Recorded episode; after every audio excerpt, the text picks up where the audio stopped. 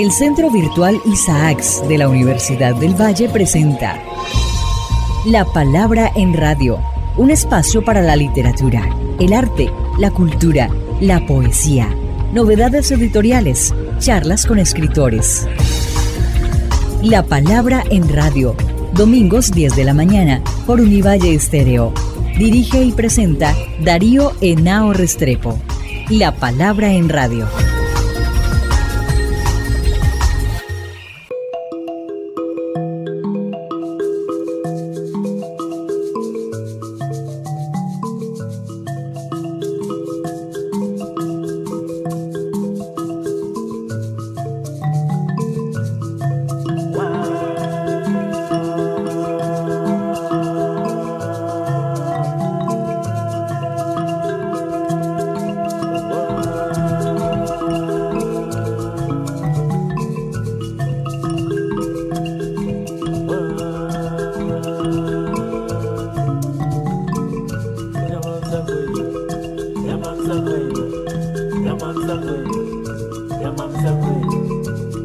something.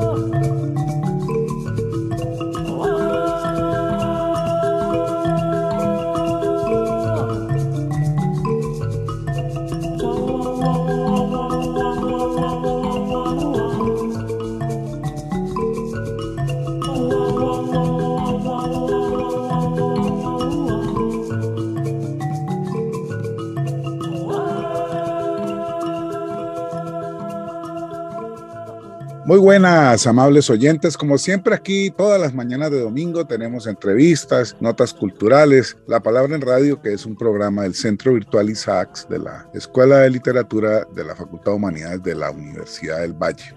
Hoy tenemos para hablar de su periplo caleño, caucano, a la escritora Mayra Santos Febres, quien estuvo con nosotros dos semanas, viajó la semana pasada nuevamente a su natal San Juan, Puerto Rico, ya está ya retomando sus labores en la Universidad de Puerto Rico y haciendo gestiones para todo lo que hablamos y convenimos con Mayra en la relación que va a tener la Universidad de Puerto Rico y la Universidad del Valle y todo lo anunciado en el Consejo Académico de la Universidad que recibió a Mayra Santos la semana pasada. Muy buenos días, Mayra. Qué bueno tenerte como siempre contigo. Yo sé que en el periplo caleño la agenda fue muy intensa. No tuvimos oportunidad para muchas cosas que quisiéramos, lo que augura que tienes que estar viniendo permanentemente a Cali. Y bueno, lo que te quiero preguntar es, ¿qué te queda de esta visita, sobre todo en términos personales, en términos de comprensión de lo que tuviste oportunidad de vivir acá con nosotros?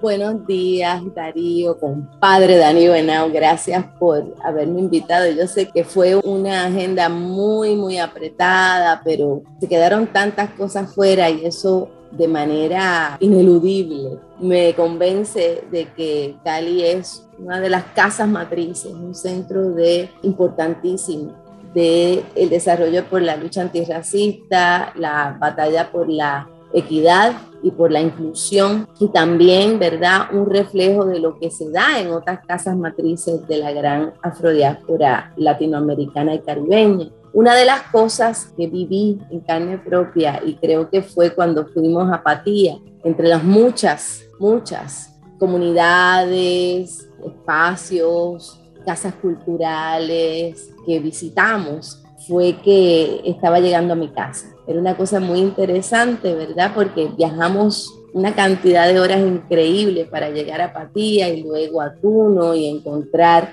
el proyecto maravilloso de los violines del Cauca, ¿verdad? A la vera y en un territorio que fue cimarrón desde el siglo XVIII y que luego es atacado por las fuerzas del Estado colombiano, ¿verdad? Estaban trabajando para las guerras de independencia, la independización de Colombia, ¿verdad? De España y de toda esa región. Pues fue muy interesante porque después de ese periplo tan largo, yo terminé visitando mi propia casa. Yo crecí en una vereda, mi familia venía de ahí, mi padre de las parcelas Sabana Bajo, el barrio Sabana Bajo, que creció a la vera de Cañaverales, donde había una población predominantemente afrodescendiente, negra, y que tenía, ¿verdad?, una organización muy parecida, el Callejón de los Llanos, el Callejón de los Santos, los lotes que se dividían entre familias que iban creciendo, una organización de base fundamentada en el cultivo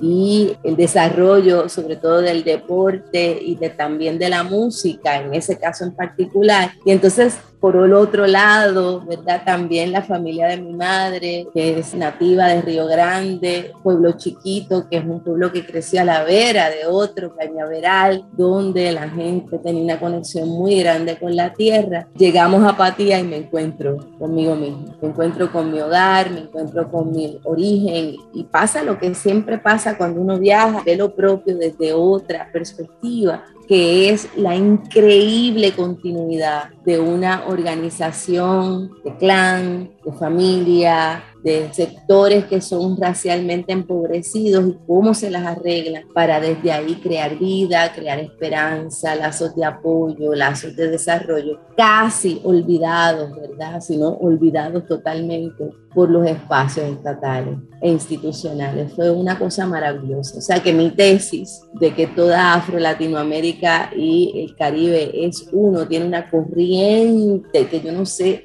ancestral, de conocimientos ancestrales y de organización ancestral, es cierto. Y eso me da mucha alegría porque pienso que voy en el camino correcto. si llego al Cauca, si llego a Cali, voy en el camino correcto.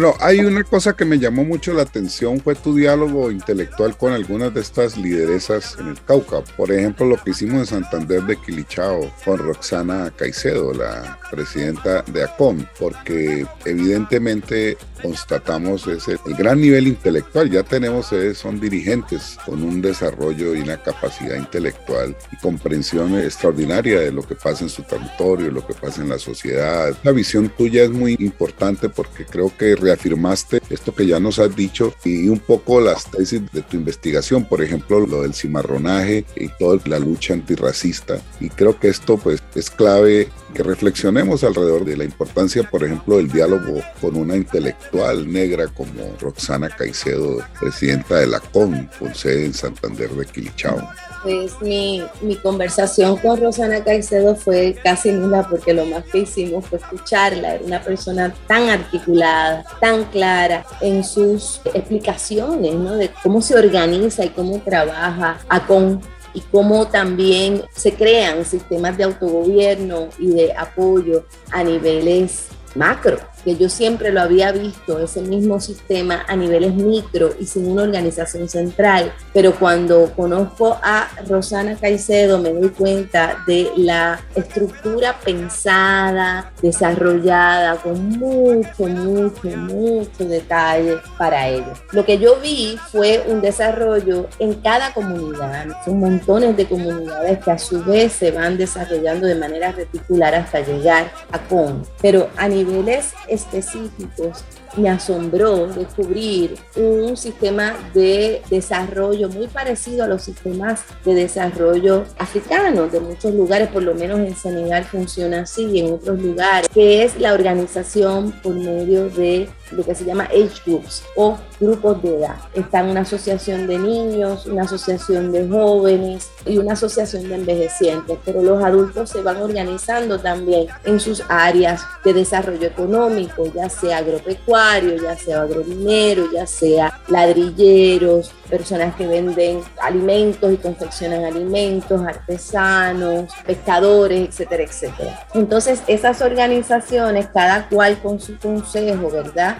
De mayoras, de mayores, van creando un sistema primero de transmisión de conocimientos y también de liderato, porque una de las cosas más interesantes que vi fue a Rosana Caicedo acompañada por dos lideresas jóvenes una mediana, ¿verdad? Una que tenía 40 no sé cuántos años y una muy jovencita que era estudiante de la Universidad del Valle también y que estaba ya dándose cuenta de cómo funcionaba el mambo, como decimos acá en Puerto Rico, pero inserta en el proceso y organizando, haciéndose preguntas acerca de cómo podían organizarse los jóvenes que estaban en su mayoría en la Universidad del Valle. La importancia de la Universidad del Valle me pareció evidente, ¿verdad? En la formación y en la conexión con estas comunidades de manera orgánica.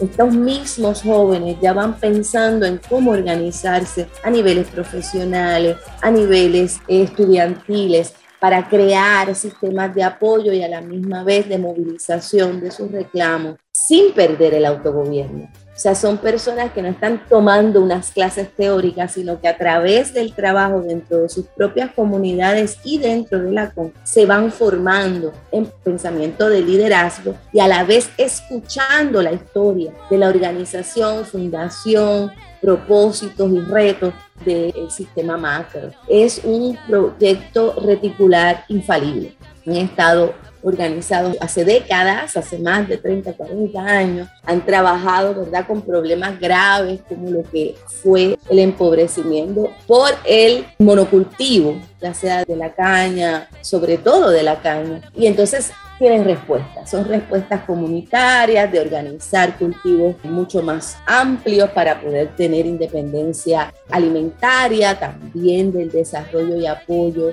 de tareas artesanales profesionales importantes y así van creando cimarronamente un sistema de autogobierno, pero también de tensión y huida y negociación con los poderes mayores otra de las cosas que fue fundamental después de oír a Susana, que entendí toda la historia, es la conexión entre raza, la defensa del territorio y las culturas de paz, porque esto es un proceso de cultura de paz. Los conflictos se trabajan dentro de las comunidades, se logran acuerdos con los partidos, con los sistemas de alcaldía dentro del territorio y se empieza un sistema de desarrollo los retos del conflicto armado, ¿verdad? Y el forzar a gente fuera de sus territorios para utilizar esos monocultivos como tape para el cultivo de la coca y la marihuana. Este, me explicaron lo que pasó en los años 80 con el tiempo de la marimba, ¿verdad? Todo eso lo fui entendiendo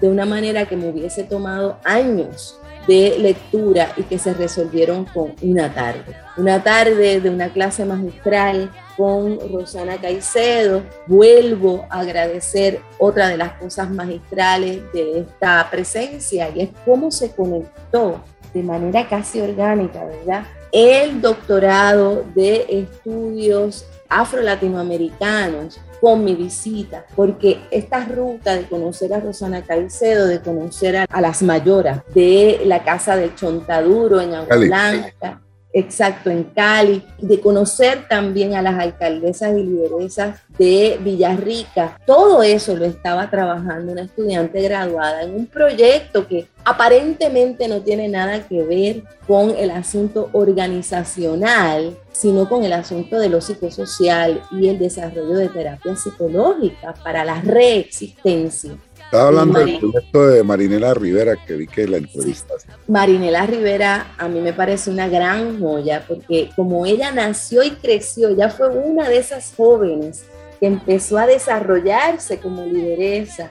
Entró más tarde a la universidad porque era una mujer grande, ella tuvo que trabajar para entonces estudiar entra en Univalle, la universidad pública de la región, entra a militar dentro de los grupos estudiantiles afro y ahí se conecta con comunidades para el desarrollo de instrumentos de sanación y de mediación de conflictos dentro de estas comunidades de la psicología. Ahí entonces se acaba de tejer la retícula. O sea que es todo una organización que no es forzada, yo no quiero decir natural porque no es natural tampoco. Yo me imagino que es de una ancestralidad intelectual práctica, completamente decolonizada, ya que surge de otras necesidades que no son el estudio teórico e implementación de proyectos desde expertos. Eso no es es que el mismo tejido social de la universidad pública, los trabajos investigativos, los consejos vecinales, los consejos de base y la organización de la retícula, ¿verdad? Vuelvo a decir la palabra, pero de la conexión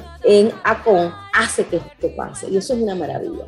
Es una maravilla ver yo que soy bastante antiinstitucional, aunque trabajo en una institución, ¿verdad? Pero es una maravilla ver cómo este conocimiento y estas intelectualidades van creciendo y fortaleciéndose según las necesidades de la misma comunidad.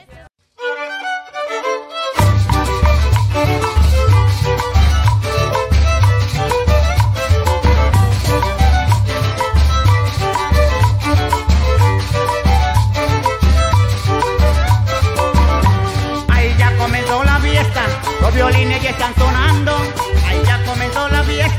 los violines ya están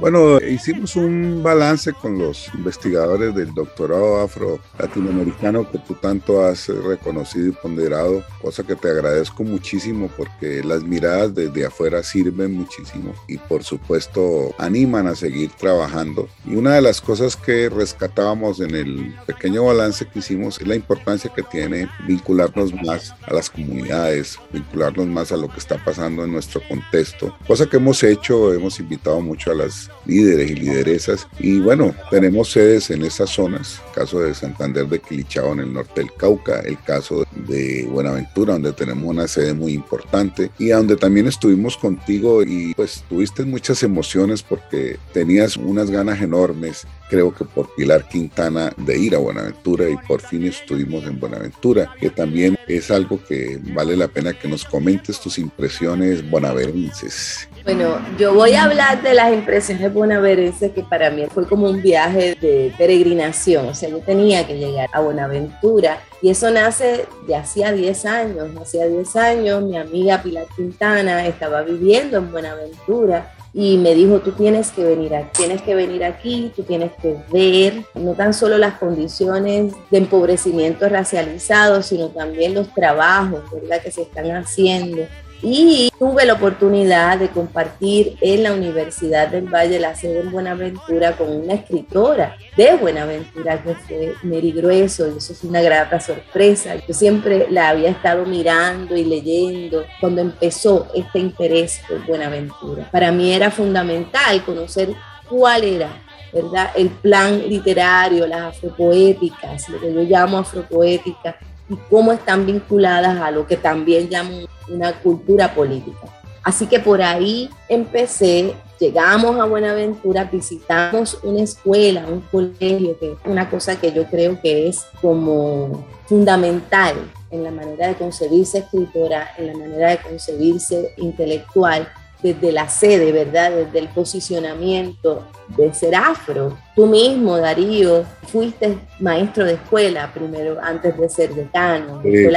siete años. Exacto, siete años. Entonces, esta experiencia de sentirse parte de una comunidad y de ser educador, de ir a la base, de ir a las escuelas, hablar con los estudiantes, mirar lo que están haciendo las maestras, reconocer el trabajo que se está haciendo en la formación de intelectuales para mí fue otra vez como llegar a casa, porque eso es algo que yo hago de manera natural. Yo visito 20 escuelas durante el año sin cobrar, porque me parece importante crear ese vínculo entre las escuelas y las universidades, que vean que quizá personas eh, niños jóvenes que no han visto nunca cómo es un intelectual, un educador, un profesor, un decano, una escritora, un pintor, personas que desarrollan el conocimiento y que aportan a la cultura, ¿cómo son? Son igual que tú, que tu tía, ¿qué hicieron? ¿Cuál fue el modelo? ¿Qué encontraron? Todas esas preguntas salieron en la visita a la escuela. Luego, cuando fuimos a la universidad, esas preguntas se magnificaron. La importancia de leer, la importancia de escribir, el que universitarios se piensen como productores de conocimiento, no solamente un título para conseguir un trabajo, para comprarse una casita, para resolver el problema de su vida pequeña, sino de su vida grande. ¿Cuál va a ser esa contribución al continuo de la afrodescendencia y la afrodiáspora? Para mí fue particularmente importante llegar porque otra cosa que me parece muy valiosa del programa de estudios, el doctorado en estudios afro-latinoamericanos, es la conexión afrodiaspórica con el exterior. A veces a mí me preocupa que en todos nuestros proyectos, ¿verdad? Se va mucho a lo local, a lo nacional o a lo regional, que yo creo que es importante, pero que debería, como el ACON, conectarse de una forma reticular, orgánica. Ninguno de los afrodescendientes, que somos casi todos, en las regiones nuestras. Decidimos dónde iban a desembarcar y a vender a nuestros ancestros. Nos tiraron por todo el Caribe según las necesidades del capital y de la extracción de riquezas, ¿verdad? Y del control de cuerpos y recursos. Llegamos a Dominica, llegamos a la República Dominicana, Haití, llegamos a Puerto Rico, llegamos a las Islas Menores, llegamos por todo el sur de los Estados Unidos, llegamos a Oaxaca, la Costa Chica, Guerrero, llegamos al espacio Garífuna en Nicaragua, también en Guatemala, llegamos a Panamá, a Portobelo, llegamos a mil millones de lugares en Colombia, hasta el Pacífico llegamos, parece más Caribe que el Caribe, visto por una caribeña. Llegamos al Ecuador, llegamos hasta allá abajo, ¿verdad? a Uruguay y a las costas del Río de Plata, o sea, llegamos a todas partes, llegamos a Bolivia y ahí empezamos a crear y a recrear y co-crear una nueva cultura afrodiaspórica, transatlántica, afroindígena, este, afrocriolla, o sea, es una maravilla. Que exista un doctorado de estudios afro-latinoamericanos en una de las casas matrices de nuestra africanía diaspórica, que es Cali, capital de la salsa, crea esa conexión completa con esta organización cimarrona ¿verdad? De la CON, todos esos trabajos me parece espectacular. Poder traer intelectuales del Brasil, de Puerto Rico, yo sé que en tu doctorado ha venido Agustín Lao, he estado yo, que han estado otras personas ya de manera virtual o presencial. Eso no pasa en ningún otro lugar del mundo. No pasa. O sea, la importancia de este doctorado es, yo no sé ni qué palabra existe para insistir en esta importancia del doctorado de estudios afro-latinoamericanos en Uruguay, porque coagula todo un sistema de transmisión de conocimientos a nivel hemisférico, o sea, la cantidad de dinero que debería estar poniendo todos los gobiernos del mundo en este doctorado, nada más que para asegurar una reparación de los daños hechos en el sistema y legado de la esclavitud debería ser fundado por la UNESCO, debería ser. O sea, este es importancia. Cuando lo pensamos, como tenemos que trabajar contra tanto, en cada una de nuestras instituciones y arañar con las uñas y con los dientes para que nos dejen ser y crear un cambio sistémico en una de las instituciones más coloniales que hay sobre la faz de la tierra, que es la universidad, ¿verdad? Que es el sistema de educación. Pues quizá no se nota la importancia de este doctorado, pero yo sí la noto. Yo la noto porque vengo de afuera, porque he también trabajado con niñas y dientes en mis instituciones para crear un sistema de transmisión crítica de conocimientos afrocentrados. Quiero decir que parece que fue los ancestros nos echaron la bendición porque a los dos días de llegar de mi viaje a Cali me llama el decano de la Universidad de Puerto Rico, Facultad de Estudios Generales, donde yo estoy trabajando un proyecto de diversificación académica siguiendo los modelos investigativos del doctorado y me dijo que la concentración menor en estudios de afrodescendencia y racialización de la Universidad de Puerto Rico finalmente fue aprobada. O sea, fue aprobada después de cinco años de lucha con un empujón en estos años y medio por la cumbre afro, porque yo probé en mi universidad que había una playa de gente trabajando y haciendo contribuciones hace más de 30 años y sobre todo que hay un doctorado maravilloso en la universidad Univalle, una universidad pública también que es exitoso. Y eso nos ayudó a ganar esta batalla, que es una batalla histórica. Así que esto es otra cosa que le tengo que agradecer a Univalle y a la peregrinación en la que emprendimos, una peregrinación en grupo a varios lugares que parece que son focos de energía histórica, porque llegué con esa fuerza y se resolvió el problema, se destrancó el problema que hacía años estaba trancado. Eso me llena. Tengo que volver nada más que para dar las gracias.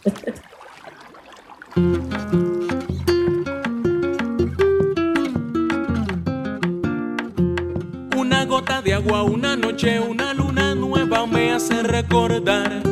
Siendo el pensamiento una cosa volátil, yo no sé por qué no te puedo olvidar, olvidar. ¿Para qué olvidar?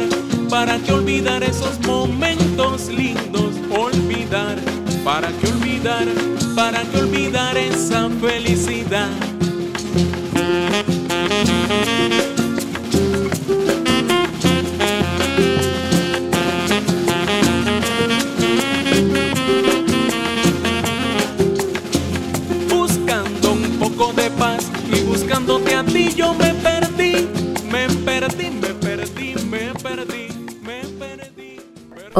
Buenos días. Bienvenidos a Música Negra de la Palabra en Radio. Nuestro invitado musical es el Grupo Bahía. La agrupación en 1998 lanza su primer álbum con el corazón cerca de las raíces y debuta con su canción Te vengo a cantar. Es un aguabajo son o un currulado fusión del Pacífico colombiano. Es difícil catalogar esta canción que se ha convertido en himno del Pacífico y de Cali. Suena en todos y cada uno de los petronios. Es un canto a la tierra, a la esperanza y a la gente. Y es también una reflexión del maestro Hugo Candelario a la gente que vive en conexión con ese territorio. Está la esperanza y la alegría a pesar de todo. El álbum completo se puede escuchar en las plataformas digitales como Grupo Bahía. Con la fuerza del tambor y la marimba, te vengo a cantar.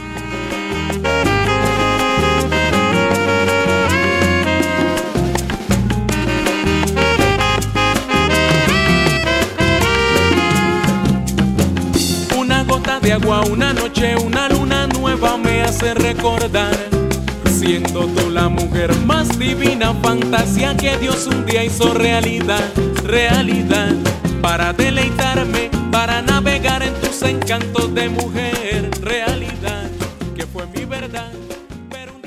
Bueno, hemos hablado aquí con Mayra Santos Febres en La Palabra en Radio. Te agradezco mucho, Mayra, que nos hayas dedicado este tiempo para nuestro programa. A nuestros oyentes, un feliz resto de domingo. Los espero aquí el próximo domingo a las 105.3 de la FM y por supuesto vamos a tener otras oportunidades de hablar con Mayra de otros temas que se nos quedan en el tintero y que por supuesto serán objeto de próximas conversaciones aquí en nuestro programa con Mayra Santos Febres. Agradezco a nuestra productora general Shirley Sain Mosquera y a nuestro productor de sonido Julián Fernando Marín. Los espero aquí entonces en La Palabra, en radio, en la 105.3 de la FM Univalle Stereo. Por la orillita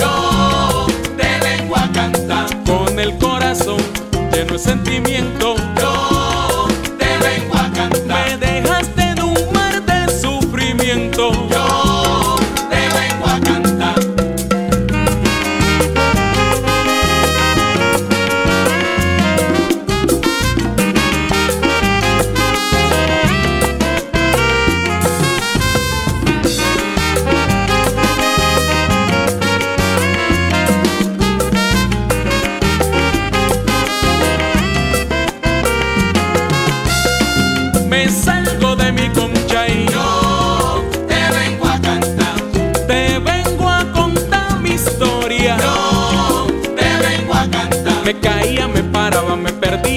Y yo seguía. te vengo a cantar. En una noche estrellada te volviste un sueño y fantasía de Dios. Te vengo a cantar. Duele, duele, duele, duele, negra linda, vuelve ya. Te vengo a cantar. Te canto esta serenata de amor. Te vengo a cantar. bien sabrosito y cantando, porque la vida es un goce y